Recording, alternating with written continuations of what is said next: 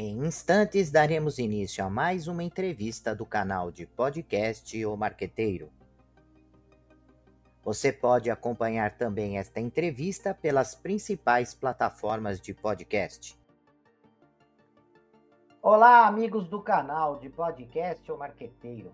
Hoje nós vamos falar de, de um tema ligado à neurociência, ao neuromarketing, que é desvendando o comportamento do consumidor digital como o neuromarketing, a neurociência podem impulsionar o marketing digital e os negócios digitais. Para falar desse assunto, eh, o nosso convidado é Lautri Alencar. Lautri ele já esteve conosco em outra oportunidade, em outro podcast, mas nós ficamos com vontade e com aquele gostinho de quero mais, né? E já naquela época que fizemos a primeira entrevista, já tínhamos posicionado a necessidade de é, realizar um novo podcast, né? Depois de um tempinho, para que pudéssemos aproveitar mais esses ensinamentos, esse conhecimento desse querido amigo, já posso colocar assim, né? Porque todos que, que são convidados, o relacionamento não termina, né? Com o podcast, a gente continua aí com os nossos uh, convidados no radar. Ô, Lautri, queria te apresentar é, é, pra, para os nossos ouvintes. Lautri Alencar é publicitário, especialista em neurociências aplicadas às estratégias de growth marketing. Atualmente atua como Growth Advisor na V4 Company, a maior assessoria de marketing digital do Brasil. Obrigado, viu, Lauter, pela sua presença. Opa, para mim é sempre um prazer conversar contigo, Luiz, é, principalmente dessas duas temáticas uh, que eu sou extremamente apaixonado, né? Que estratégias digitais, neuromarketing, né? Até mesmo falar de comportamento consumidor, eu acho que é uma temática aí super atual. A gente tem visto aí a importância da gente cada vez mais entender sobre pessoas, afinal, é, no mundo que a gente vive, na forma como uh, tudo muda tão rápido, ainda mais agora com a inteligência artificial, o quanto que isso tem também acelerado muita coisa e acaba que a gente precisa uh, ainda mais é, entender de comportamento, né? A gente só, só vê que essas circunstâncias que a gente está vivendo hoje só nos aponta ainda mais a importância da gente falar sobre essa temática. Olá, Lautri, é, eu vejo muito, eu acompanho muito as publicações é, nas diversas mídias e, e, artigos, e eu vejo muito as pessoas é, categorizando, diferenciando esse consumidor digital do consumidor do dia a dia, aquele que entra numa loja física, aquele que abastece o carro, aquele que, enfim, né, é, tá no, no, no mundo, né, digamos assim, é, presencial.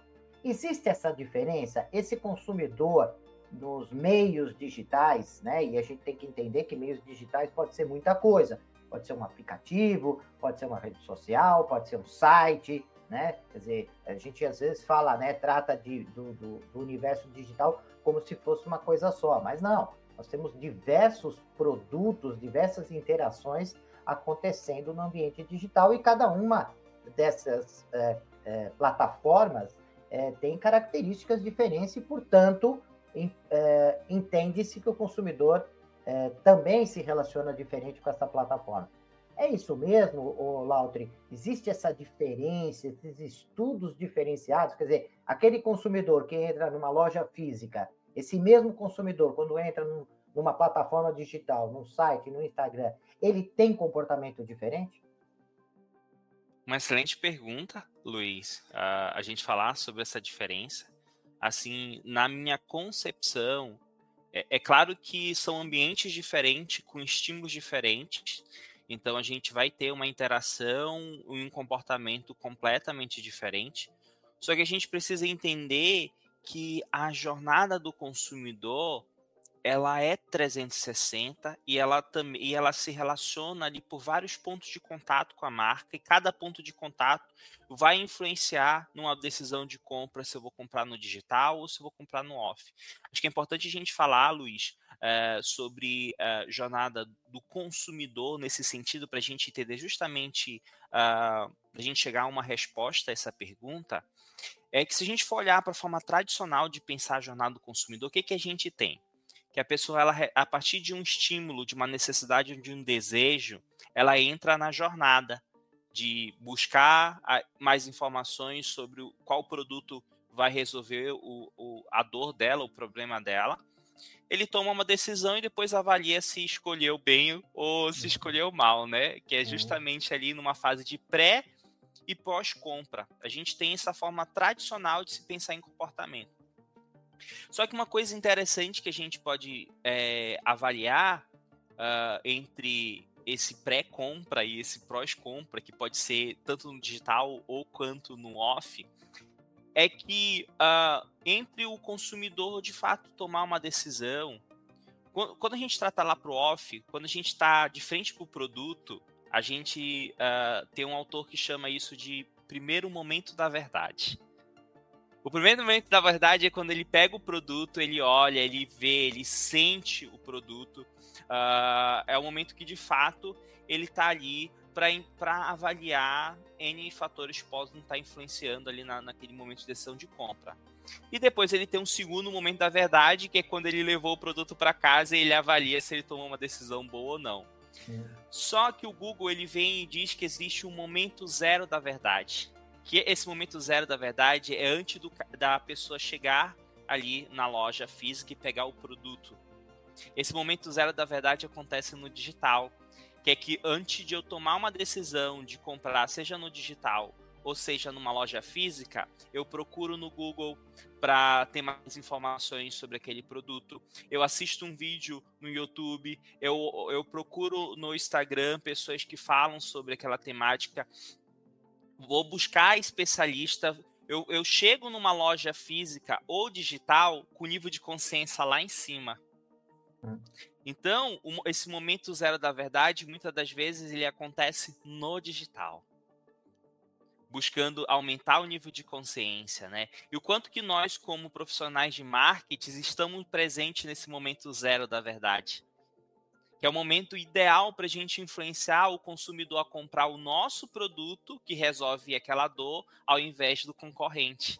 Olha a importância da gente trazer prova social, olha a importância da gente tangibilizar o nosso produto no dia a dia do cliente e trazer ali um peso emocional para ele. Afinal, o que vai fazer a gente tomar uma decisão sempre é um peso emocional. Nós somos seres não racionais, nós somos seres emocionais que adoram racionalizar as nossas tomadas de decisão, né? Que é justamente às vezes quando a gente compra por impulso e se arrepende daquela compra por impulso, a gente fala o quê? Ah, eu comprei porque eu mereço.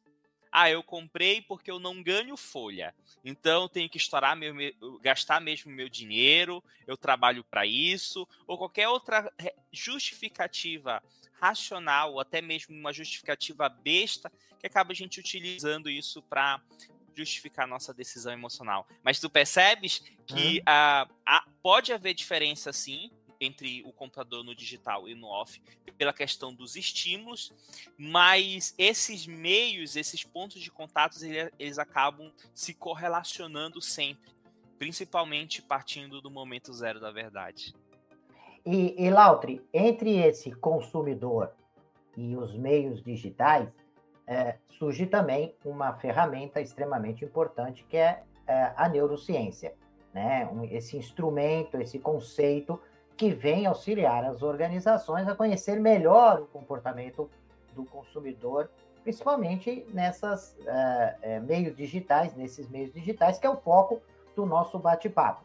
Então, o, o, o, meio digital ele serve é, nesses dois sentidos. Ele serve para capturar informações, né, para alimentar as diversas ferramentas que permitem essa análise e, e, a, e verificar é, informações, como se é, ficam é, colocadas no cérebro de cada um desses consumidores, para que as empresas possam entender e depois transformar isso numa forma de atendimento. Então, o, o neuromarketing ele aparece nesse meio de campo entre o consumidor e os meios digitais. Como é que é esse processo na prática, né? Como que as empresas podem é, trazer essas informações, para onde é que elas podem levar essas informações e de que maneira pode é, fazer com que essas informações, esse conhecimento do comportamento do consumidor, que a neurociência permite, como é que pode se transformar em ações organizacionais? Ou seja, como é que o processo funciona?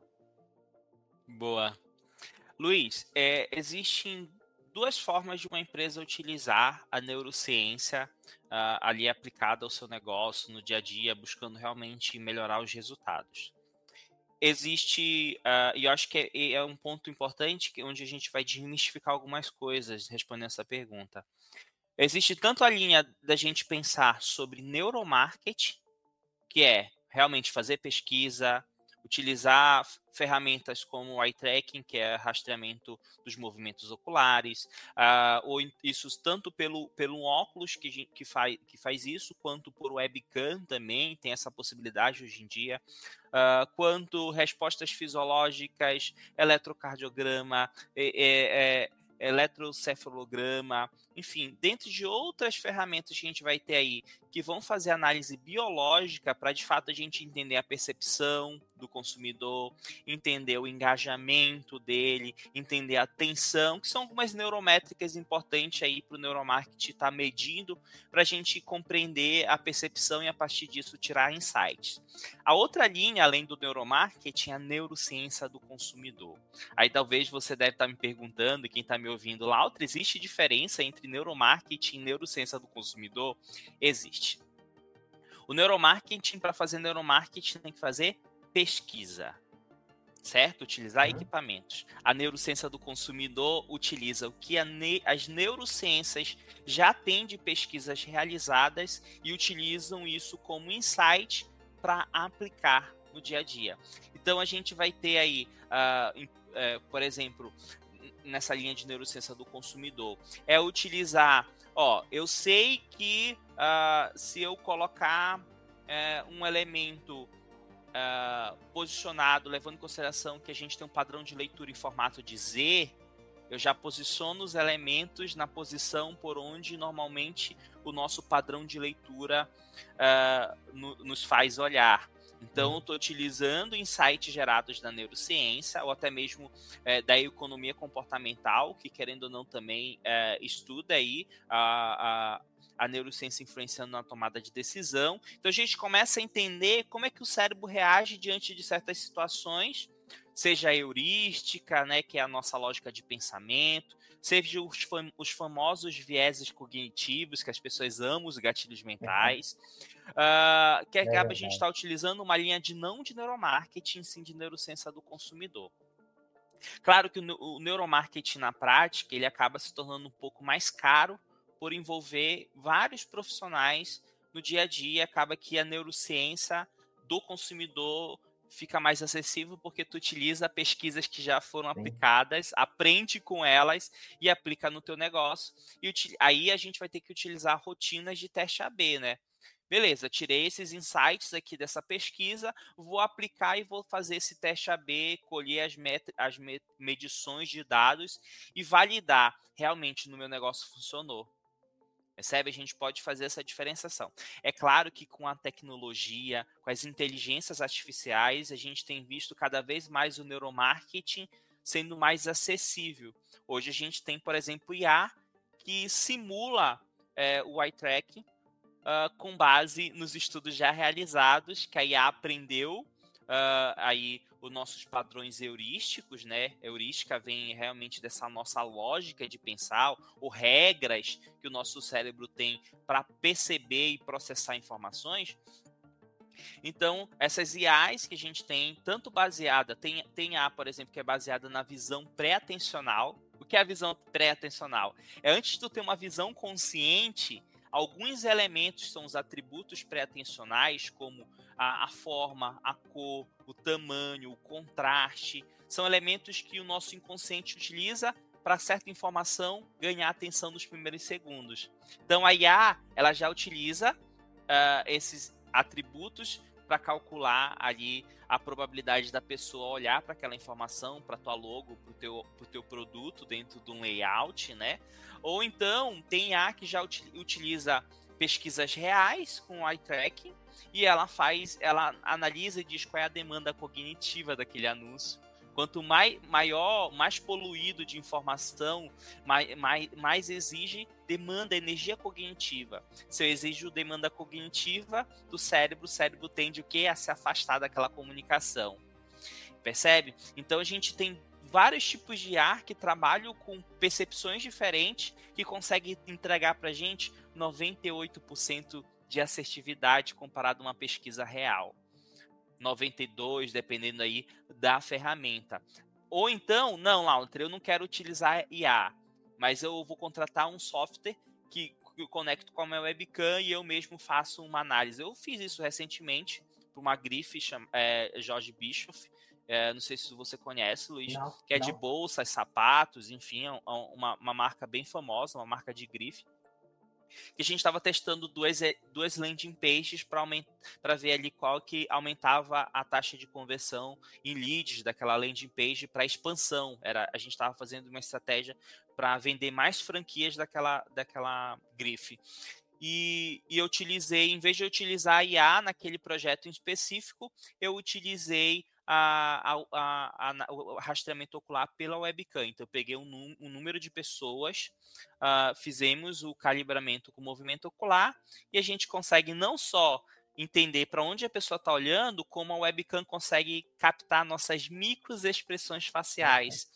Então, eu consigo dizer, pô, a pessoa olhou para aqui e ela fez uma microexpressão que mostrou surpresa, que mostrou medo, que mostrou raiva, que mostrou, é, é, enfim, felicidade, que ela está gostando daquilo que ela está vendo. Então a gente acaba correlacionando esses dados uh, e utilizando aí, ó, percebe que a inteligência artificial, a tecnologia acaba é, deixando mais acessível. Então, tanto no neuromarketing quanto na neurociência do consumidor, hoje as empresas conseguem aí é, utilizar isso que a gente gera de insight para construir um produto, para construir um site. Por exemplo, ah, vou construir um aplicativo, eu quero entender como é que eu vou construir uma arquitetura de escolha. Olha que interessante. Eu estou usando neurociência do consumidor.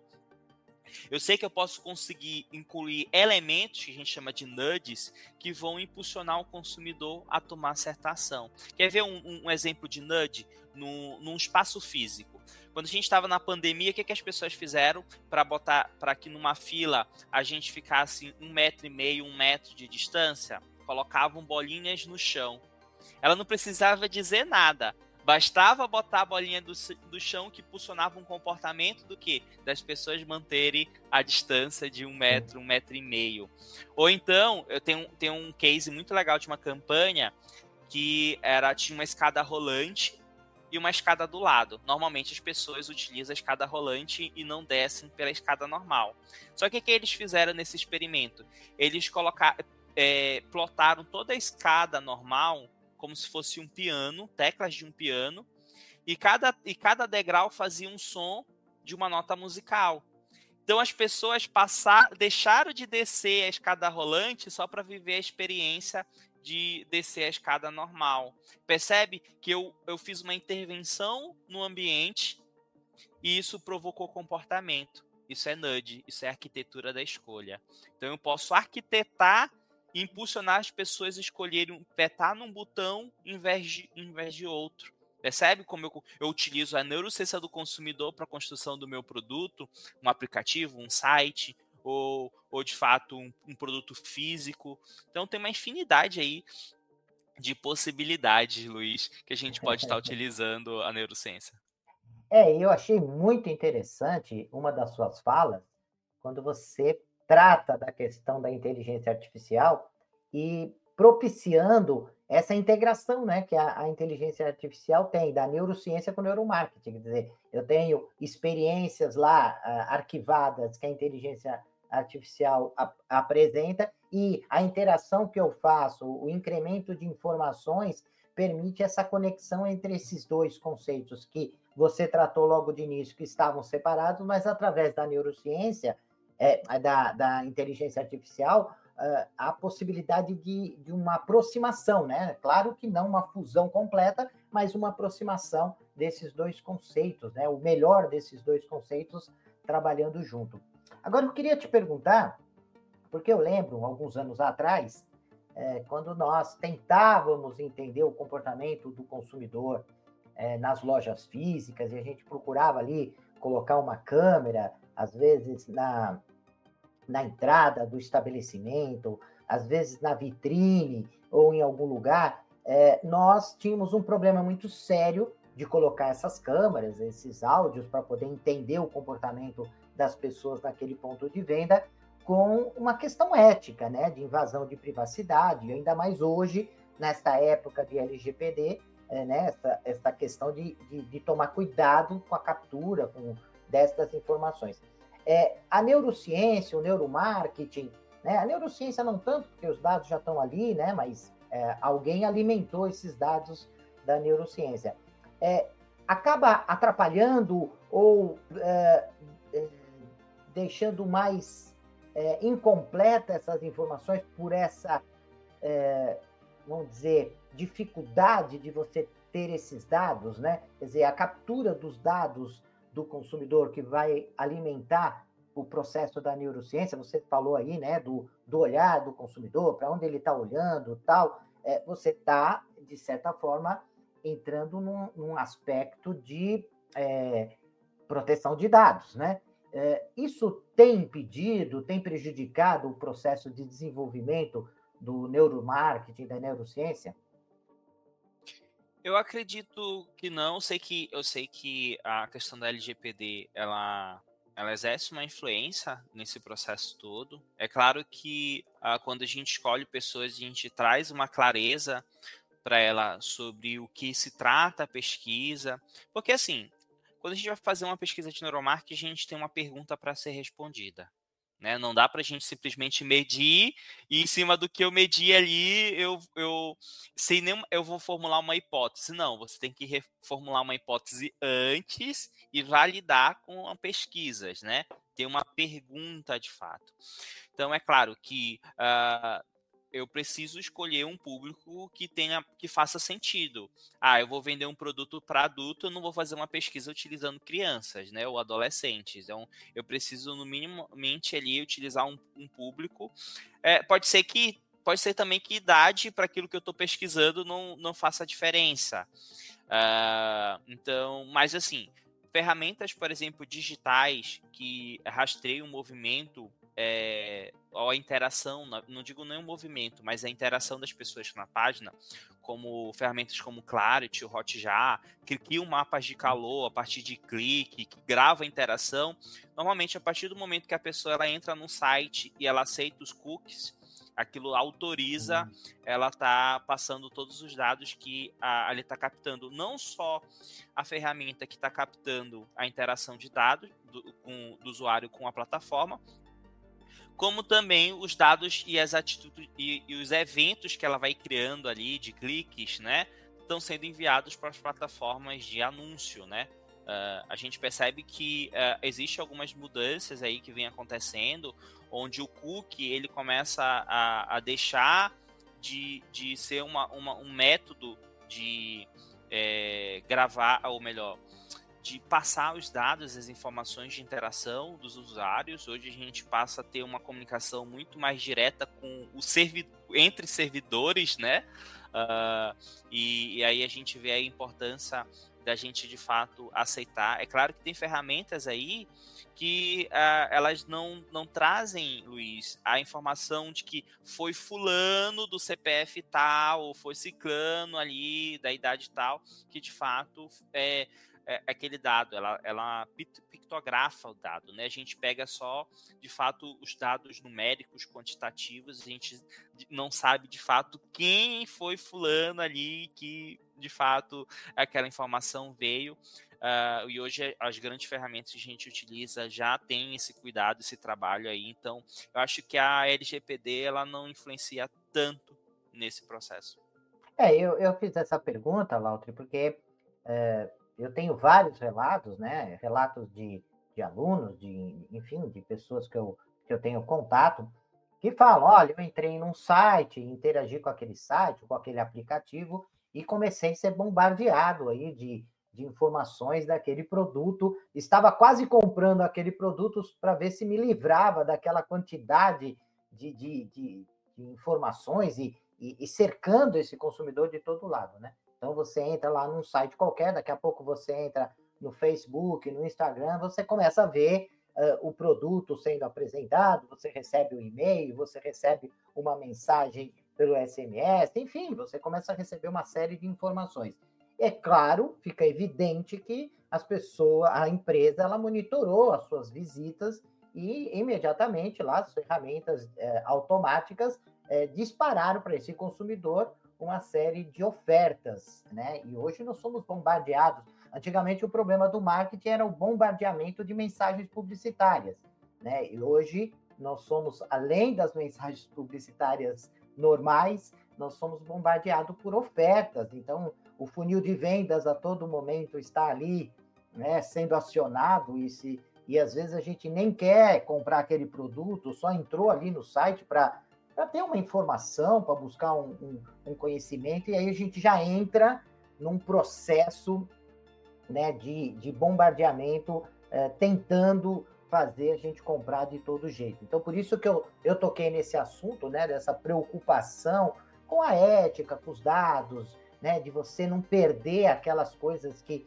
na época que eu comecei a desenvolver o, o, o CRM lá atrás, em 2001, né, comecei a estudar, a gente falava de marketing da permissão, esse cuidado de você permitir. Agora, você colocou muito bem, né? Quando você clica ali e aceita baixar o aplicativo, quando você aceita uma série de coisas e ninguém lê, você já está trabalhando o marketing de permissão, você já está permitindo. Ah, mas eu não li. Bom, mas aí é outra coisa, né?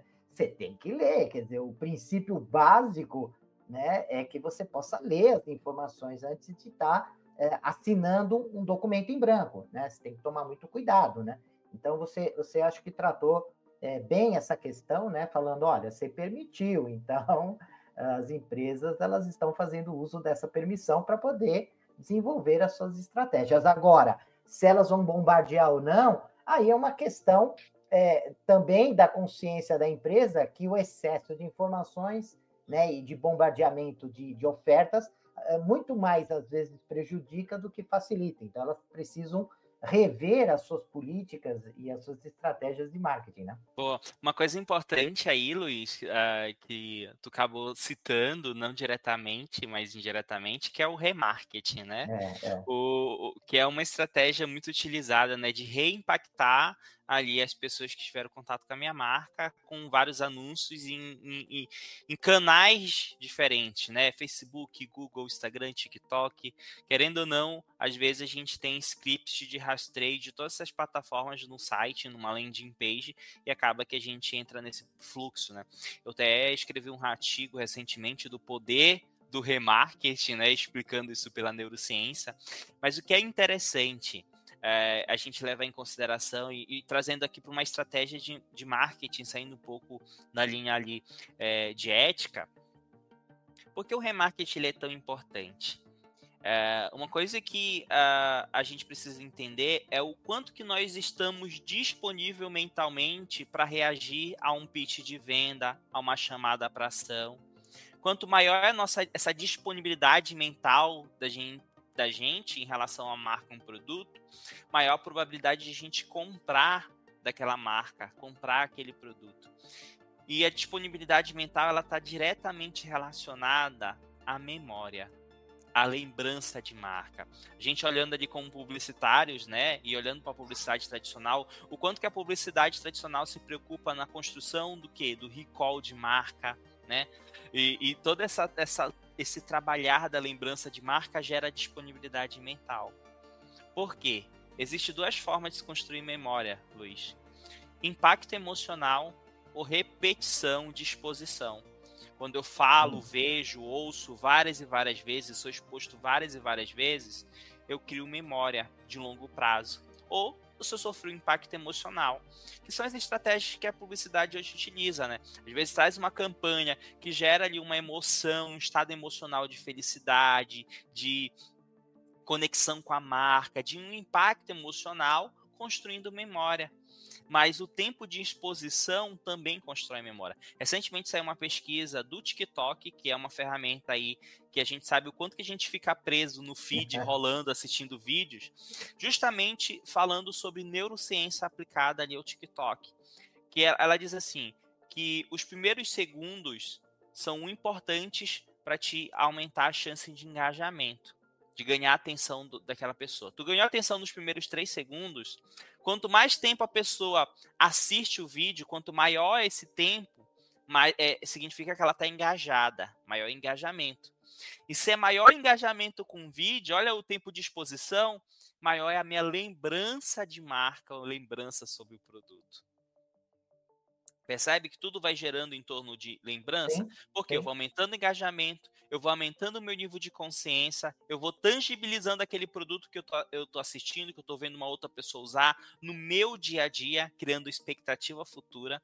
Então, a junção disso, expectativa futura, é, exposição, né, engajamento, isso gera a minha disponibilidade mental. Então, se eu pego o remarketing, estou sendo bombardeado, estou vendo aquela marca, aquele produto várias e várias vezes. Eu estou elevando meu nível de consciência sobre aquele produto e aquela marca, aquele produto está ficando familiar. Então, quanto mais familiar for eu for sobre aquele produto, sobre aquela marca, mais disponível eu tô de reagir a uma decisão de compra. Então, é por isso que o remarketing é tão poderoso. É, não é só simplesmente eu vou comprar para fazer com que eles parem de uh, me perseguir. Não, é muitas das vezes eu vou comprar porque já me convenceram. Eu já, tô, eu já estou familiarizado, eu realmente eu preciso disso, percebe? Então acaba que essa, toda essa disponibilidade constrói aí é, essa probabilidade da gente comprar e de reagir positivamente a qualquer chamada para ação. Muito bem, Altri. Olha, mais uma vez eu quero te dizer que é muito bom conversar contigo, um jovem é, extremamente conhecedor aí dessas práticas do marketing moderno, growth marketing, marketing digital. Nosso tempo está chegando ao fim. É, eu gostaria de deixar o espaço para você, Lauter, deixar é, o seu contato, atividades que você vem desenvolvendo, né? Se você tem algum material é, disponível, um livro, alguma coisa que os alunos e os nossos ouvintes possam é, entrar em contato com você, adquirir. Enfim, o espaço agora é seu, Lautre. Boa. É, o meu livro ainda não saiu, Luiz. Tem que sair. Vai, vai sair. sair. Já tem nome, já estou escrevendo, que é onde eu vou ensinar sobre neurohacks, que é a minha metodologia aí de neurociência aplicada a estratégias de growth marketing, né? Toda a estratégia desses ambientes digitais, né? o quanto que a gente aplica esses, neuro, esses neurohacks. Mas hoje, uh, Luiz, eu, eu estou como um professor do Instituto Brasileiro de Neuromarketing e Neuroeconomia, né, que é um dos principais da América Latina nessa frente, então, tanto no, em cursos livres, né, do Neuromarketing Pro, quanto em pós-graduação também, uh, não só no IBN, como em outras instituições, ensinando aí neuromarketing. Mas para quem uh, quer realmente conhecer um pouco mais do meu trabalho, pode acessar lautrealencar.online barra info. Lá tem vários podcasts que eu já participei, inclusive o que a gente já gravou aqui para o marqueteiro. Tem alguns artigos, uh, tem ali a, a listas de eventos que eu estou palestrando, inclusive em agosto estarei em São Paulo, Fortaleza, Rio de Janeiro, uh, ah, BH. Então a gente tem, já tem uma agenda aí de inversões em neuromarketing, uh, seja na construção de anúncios, seja na construção de estratégia de growth marketing. Então, para quem quer saber um pouco do que eu estou fazendo e do que eu já fiz, só acessar lá o Lautre alencar.online barra info, que lá tem todas as minhas informações, inclusive o meu Instagram, né, que é Lautre Alencar. Maravilha! Ô, Lautri, mais uma vez, obrigado pelo seu carinho, pela sua atenção, pela sua disponibilidade. Né? Eu conversei com você semana passada, você já se demonstrou completamente aberto para tratar desse tema, que não é fácil, mas você consegue sempre tratar de uma maneira é, clara, de uma maneira objetiva, né? Você acaba trazendo exemplos práticos que torna uh, essa informação assim mais fácil de, de tentar entender porque esse universo cresce assustadoramente rápido, né? E a gente tem que ficar correndo atrás, né? Esse linguajar aí de você é, que a gente até algum tempo atrás não usava, hoje tem que saber, tem que entender um pouco para poder atuar nesse mercado tão competitivo que é, nós estamos vivenciando. Então, mais uma vez, Lautio, eu agradeço demais a sua presença no nosso canal. Opa, acho que não está saindo o som. Opa, Opa, obrigado pelo, pelo convite. É sempre um prazer aí compartilhar bastante uh, sobre essas temáticas, né? Então, quem sabe a gente se vê mais vezes, sempre fico à disposição aí do marqueteiro para a gente trocar essa ideia aí sobre marketing, neuromarketing, neurociência e enfim. Vou cobrar isso, né? O convite já está feito para a gente voltar. ok, então, é, prezados ouvintes do canal Marqueteiro, até a nossa próxima entrevista. Até lá. Deixe seus comentários, sugestões e opiniões. E aproveite e se inscreva no canal.